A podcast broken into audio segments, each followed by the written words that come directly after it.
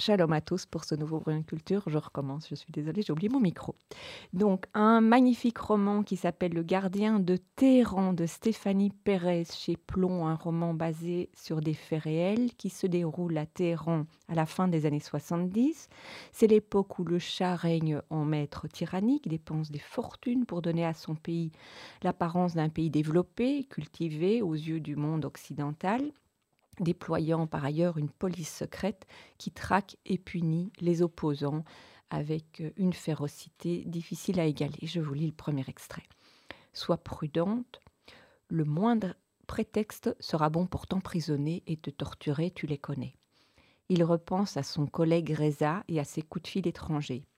Si elle tombe entre les mains de la SAVAC, elle sera brisée.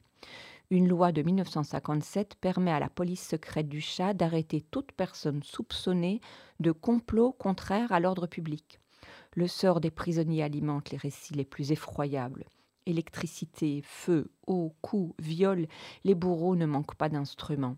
Tous ceux qui osent contester le régime impérial sont arrêtés. Des intellectuels disparaissent du jour au lendemain sans jamais plus donner de nouvelles il y a deux ou trois ans, un religieux a été frit vivant par ces tortionnaires.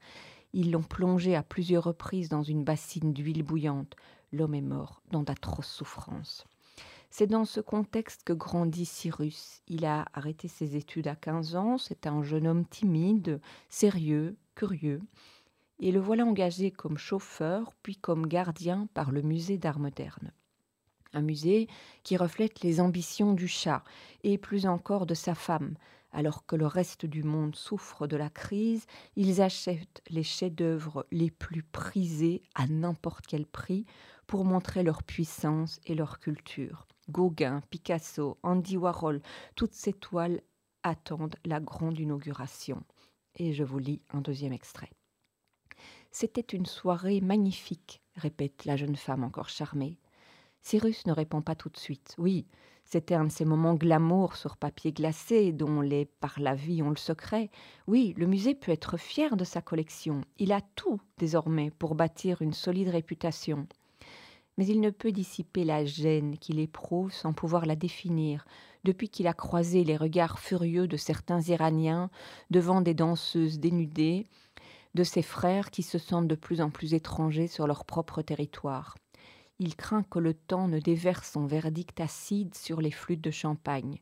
L'Iran est-il vraiment prêt à encaisser le choc des cultures? Les tableaux de l'impératrice ont-ils leur place dans son pays tourmenté? Cyrus sent que les temps changent. Le peuple gronde face à ce régime basé sur la peur qui bafoue les droits de l'homme. Et désormais, cette colère du peuple a une voix, celle de Khomeini, qui attend son heure pour revenir. L'Iran danse sur un volcan, écrit l'auteur. La terre gronde de plus en plus fort, la secousse menace, l'éruption n'est qu'une question de jours, les flots de colère vont se répandre inexorablement, un magma révolutionnaire et fumant qui menace de recouvrir le pays. Le chat fait mine de l'ignorer, sa cour retranchée derrière ses hauts murs continue de s'enivrer. Le glas de cette frénésie délirante a pourtant sonné. L'impératrice devrait se méfier, l'une de ces dames de compagnie qui avait pour habitude de lui recopier les derniers morceaux de musique étrangère à la mode, se met du jour au lendemain à couvrir ses cheveux. Le compte à rebours a commencé, le vernis va se fissurer. Le soir, dans sa petite chambre, Cyrus, l'oreille collée à son transistor, sent monter la rage du pays.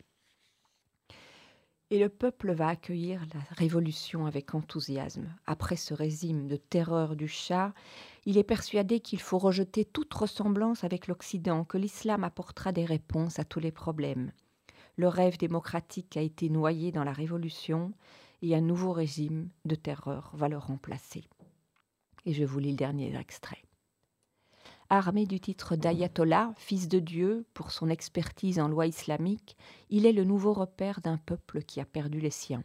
Sourcils noirs et barbe blanche, il s'impose comme le visage de la résistance, gourou d'une foule qui le vénère inconditionnellement.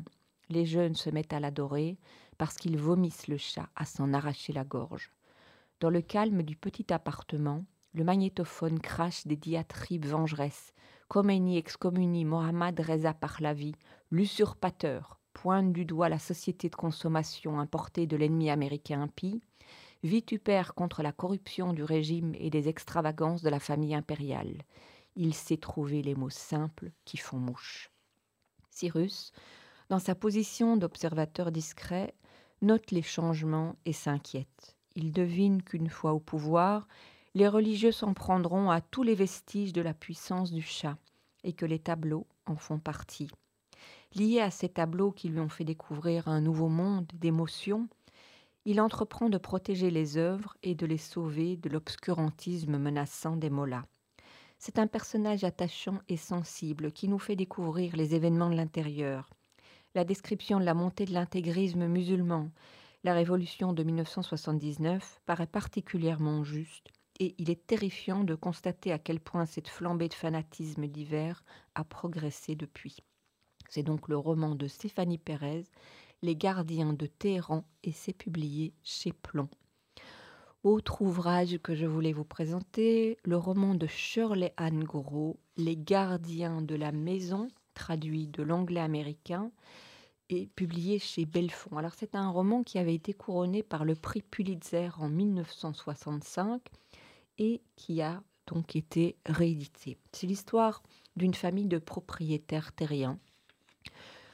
Ça se passe dans la Nouvelle-Orléans et c'est non seulement l'histoire des générations qui vont se succéder sur ces terres, dans cette maison, mais le reflet de la vie dans le sud des États-Unis entre le début du XIXe siècle et la moitié du XXe siècle. Reflet de la mentalité ségrégationniste dans le milieu des propriétaires en particulier. Plusieurs récits vont se croiser. Celui d'Abigail qui ouvre et clôture le roman. Elle est la petite fille de William et après son divorce, elle va retrouver cette propriété, elle va s'y retrouver euh, seule euh, après le départ de ses enfants. Et je vous lis le premier extrait. J'ai été enfant dans cette maison, moi aussi autrefois. J'ai couru dans les couloirs, monté et descendu les escaliers. Elle n'était pas aussi jolie que maintenant. C'était avant la guerre, avant que mon grand-père n'ait fait fortune. Mais c'est la même maison, la leur, la mienne. Je sens derrière moi le poids des générations qui me poussent dans le cycle incessant de la naissance et de la mort. J'ai été jadis l'enfant qui monte se coucher, qui s'encourage dans un chuchotement à affronter les créatures de la nuit. Ma mère a dormi dans le grand lit à baldaquin de la chambre du midi. Et mon grand-père s'est tenu là où je me tiens maintenant, exactement à cet endroit. Et ceux qui ont vécu avant lui aussi. Ils se sont assis sur la véranda, ont contemplé les champs au loin, se sont détendus, une fois tombée la chaleur du jour, en laissant leur regard errer sur les douces courbes des champs, atteindre les bois sombres. À cette époque, les bois étaient beaucoup plus proches. Ils sont morts, tous. Je suis prise inextricablement dans leurs actes. Il semble que leur vie ait laissé des fils invisibles dans la maison, dans la ville, dans le comté, des fils dans lesquels j'ai trébuché et me suis laissé prendre au piège. L'autre récit, c'est celui de William, son grand-père. C'est le plus âgé, lui qui a fait fructifier ses terres par son travail incessant, par ses investissements judicieux. Malgré sa vie simple, son mode de vie solitaire, il est très estimé. Par ailleurs, il est devenu le plus riche propriétaire de la région. Mais il faudra que sa petite fille épluche les comptes lors de son divorce pour qu'on découvre l'étendue de sa fortune en tout cas à nous les lecteurs, et dès lors de son pouvoir. William se marie et a une fille, Abigail. Après la mort de son épouse et le départ de sa fille, la vie de William a perdu son sens. Et je vous lis le deuxième extrait. Il se contenta d'acquiescer en silence. Il la suivit dans la maison, sans prendre la peine d'appeler les domestiques, se chargeant lui-même du sac de voyage. Pour la première fois, il se sentait vieux, raide, fatigué. Abigail était le bébé qu'il avait porté dans ses bras, le bébé qui lui avait fait pipi sur les genoux, qui avait vomi sur sa chemise, et ce bébé, elle ne l'était plus. Il avait l'impression que ses pieds s'étaient enracinés au sol. Les arceaux de ses côtes semblaient serrés et durs comme des cerceaux de barrique. J'ai quarante-huit ans, se dit-il. C'est vieux. Abigail lui parlait, et il hochait la tête sans comprendre, se contentant d'acquiescer. Nos enfants grandissent, se dit-il, répétant une chose qu'il avait entendue il y avait bien longtemps et à laquelle il n'avait jamais songé depuis. Nos enfants vieillissent et nous pousse dans la tombe. Et pourtant, William va se remarier avec Margaret, et avec elle, il aura encore plusieurs enfants. Un mariage très très discret, destiné aussi à protéger aussi bien Abigail que Margaret et ses enfants dans une Amérique ségrégationniste, puisque Margaret est métisse.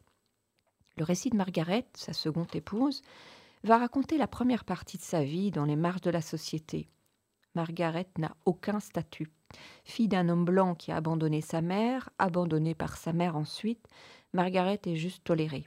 Intelligente, observatrice, volontaire et courageuse, elle va suivre d'abord William de manière discrète et vivre avec lui de manière tolérée à nouveau, mais tout aussi officielle par la communauté.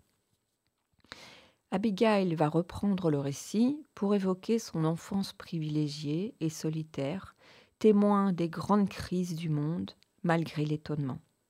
C'est elle qui va le clôturer. À cette époque de la crise, on en voyait des quantités. Elle parle de vagabonds. Mon grand-père disait qu'il y avait des flots de gens sur la route, voyageant en camionnette, avec leurs meubles et leurs literies empilés autour d'eux. Ils étaient à la recherche d'une ville où se fixer et dans tout ce remue-ménage, les parents perdaient quelquefois leurs enfants. Quelquefois d'ailleurs, les parents mouraient. L'hiver si dur de 1936 avait fait beaucoup de victimes, décimant parfois des familles entières, quelquefois aussi, ils continuaient leur route en oubliant certains de leurs enfants. Mais d'autres fois encore, ils ne les oubliaient pas, ils les abandonnaient exprès. Les temps étaient durs. Comme sa mère avant elle, Abigail va quitter le domaine pour se marier, servir la carrière de son mari, connaître une vie mondaine et aisée, puis revenir après l'échec de son mariage. Un mariage avec un homme ambitieux, engagé en politique du côté ségrégationniste et dont la carrière connaîtra un échec brutal au moment de la publication dans la presse de la parenté de sa femme avec les métis. Endurcie, lucide, Abigail se réinstalle donc sur les terres familiales, découvre l'autonomie, décidera de ne plus se laisser faire, consciente du pouvoir économique dont elle dispose sur la région. C'est un roman social, à la critique discrète mais présente pour le lecteur qui prendra la peine de suivre le destin de ses personnages et leur évolution. C'est donc le roman de Shirley Anne Gros, Les gardiens de la maison, chez Belfond, et je vous le disais, c'était le prix Pulitzer 1965. Autre euh, roman que je voulais vous présenter, publié chez Albin Michel, c'est le roman de Emiliano Podi, Immersion, traduit de l'italien. Un roman qui raconte les dernières plongées de Léry, Lénie pardon, Riefenstahl, celle qui a été la photographe d'Hitler. Âgée de 101 ans, elle se rend aux Maldives avec son jeune mari pour photographier des coraux. Et je vous lis le premier extrait et je crois savoir ce qui continue de l'attirer à 15 mètres de profondeur, juste au-delà du récif corallien de l'îlot de Gadei, atoll d'Ari, sous l'eau, Unterwasser. Les choses prennent des apparences trompeuses et ne passent presque jamais pour ce qu'elles sont. Voilà, mon avis, c'est essentiellement pour cette raison qu'elle plonge. Elle croit pouvoir se dérober, elle qui a passé la moitié de sa vie à se camoufler. En 1972, au cours de son baptême de plongée à 70 ans, elle avait probablement deviné que le monde sous-marin lui correspondrait, que dans les profondeurs on se dissimule bien mieux que sur la terre ferme. Les barrières de corail en particulier s'y prêtent bien. Ici, les poissons ressemblent à des algues, les algues à des pieuvres, les pieuvres à des roches, lesquelles sont plutôt des formations coralliennes, c'est-à-dire des êtres vivants comme nous, comme moi, et comme Lénie. C'est une jeune plongeuse qui la guide et qui a tout fait d'ailleurs pour pouvoir l'accompagner sous l'eau. La plongée devient une métaphore d'un voyage dans le temps. Ma mère m'a raconté son histoire par fragments, dans des versions de plus en plus détaillées au fur et à mesure que je grandissais et que j'étais censée pouvoir en supporter le choc. Quand on apprend à descendre avec des bouteilles, lors de la première plongée, on descend à 8 mètres. Lors de la deuxième, à 12, puis 15, et progressivement, on s'adapte à l'état liquide. On compense avec une aisance accrue, on s'habitue à une pression de plus en plus élevée. Voilà ce qui s'était passé pour moi au fil des ans. ma mère m'avait entraîné à absorber des variantes narratives de plus en plus angoissantes de son histoire, sans que mes tympans explosent en les écoutant. J'avais huit ans lors de ma première plongée dans son passé. Ma mère m'avait mis au pied du lit pour m'endormir avec mon histoire préférée, celle de Dell et Bang. La dernière plongée remonte à mes 35 ans. Ce jour-là, c'est elle qui était allongée dans un lit. J'entendais en arrière-plan le bip-bip du moniteur cardiaque tout en accueillant la version intégrale et définitive de son histoire, la dernière de toutes, celle qui révélait le sens de mon prénom. Depuis longtemps, cette jeune femme la traque. Elle traque donc Lénie dans l'attente du jour où elle pourra se retrouver face à la réalisatrice d'Hitler, face à celle qui a filmé sa mère en 1941 avec d'autres figurantes ciganes pour les abandonner à leur sort après le tournage, pour les laisser déporter à Auschwitz. Elle souffrait encore beaucoup visiblement. Il me suffisait d'intercepter certaines de ses expressions, hébétées, quand elle ne se savait pas observer. Elle parle de sa mère. Elle dormait pelotonnée sur le côté, s'agitait dans son sommeil. Si pour une raison ou une autre je ne lui répondais pas au téléphone, elle imaginait tout de suite le pire. Parfois, il lui arrivait de se laisser aller en ma présence. Elle avait de brusques silences, des absences, des regards de pure terreur. On aurait dit alors qu'elle plongeait dans des lieux qui m'étaient inaccessibles, et quand elle en émergeait, elle semblait si désolée que je me sentais impuissant, impuissante et souvent je ne faisais rien. Si j'avais su, si j'avais su la prendre dans mes bras ou lui dire des mots réconfortants, j'aurais peut-être aggravé son malaise.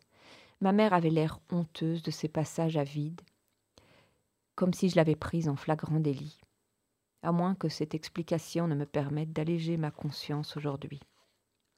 Martha, la narratrice, en tout cas dans certaines parties de la narration, joue, joue comme le chat avec une souris, observe sa proie, guette un signe de reconnaissance, de regret, de peur. Tes images seules t'intéressent, le reste ne compte pas et t'es complètement indifférent. Voilà en quoi tu es nazi, Lénie.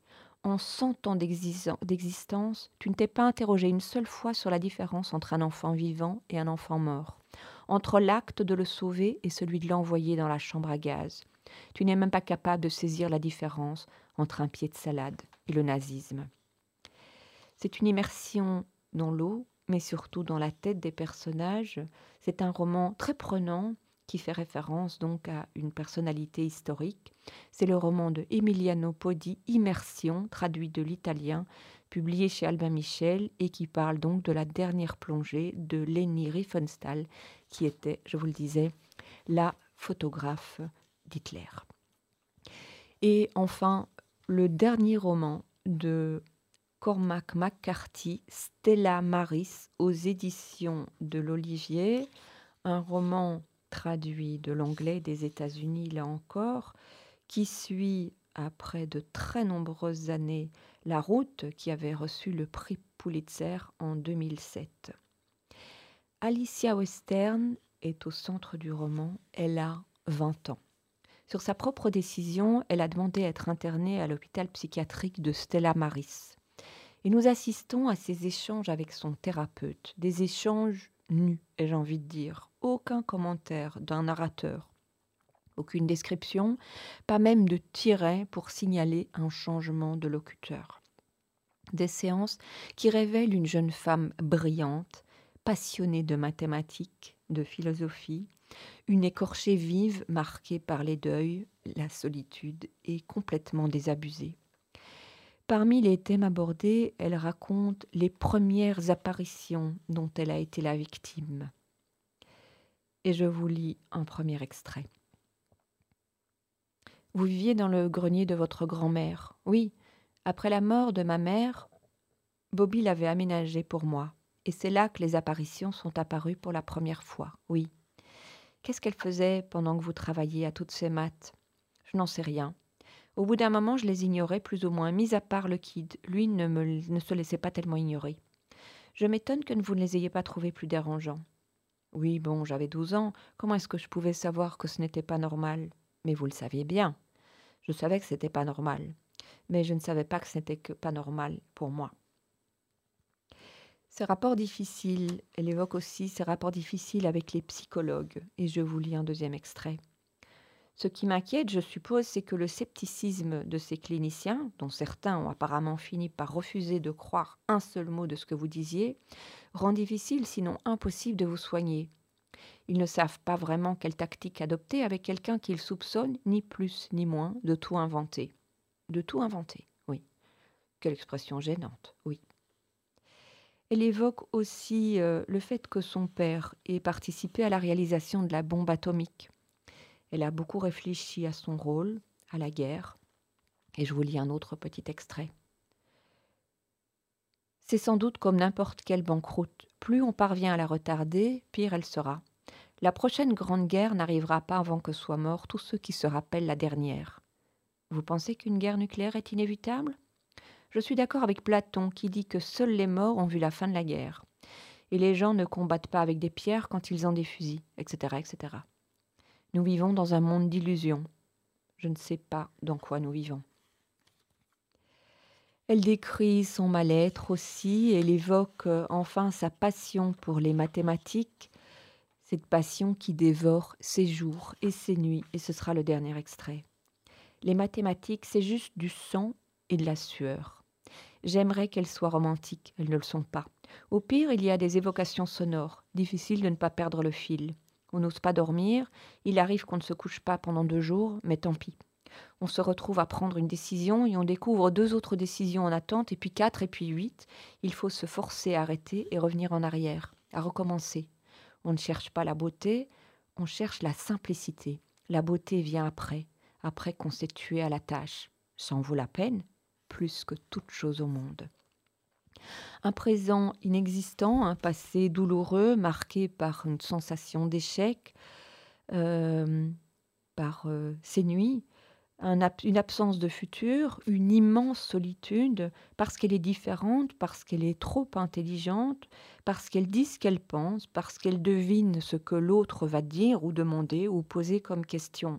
Elle paraît froide, inaccessible, parce qu'en fait elle a déjà tout pensé, envisagé avant même de commencer à vivre. Et en même temps, elle est attachante, elle est tellement isolée par cette clairvoyance. Est-elle folle pour autant? Évidemment, c'est la question. De toute manière, qui est capable, en fait, de dire en quoi consiste la folie? Être trop différent suffit pour être fou?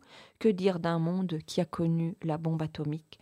Un texte qui exige beaucoup du lecteur parce que il est à la fois très intelligent parce qu'il traduit ses échanges avec une personne qui réfléchit différemment. C'est donc Stella Maris aux éditions de l'Olivier, le dernier roman de Cormac McCarthy, et euh, c'est un roman euh, passionnant. Voilà, ici s'achève cette émission. Je vous retrouve la semaine prochaine. Shalom à tous.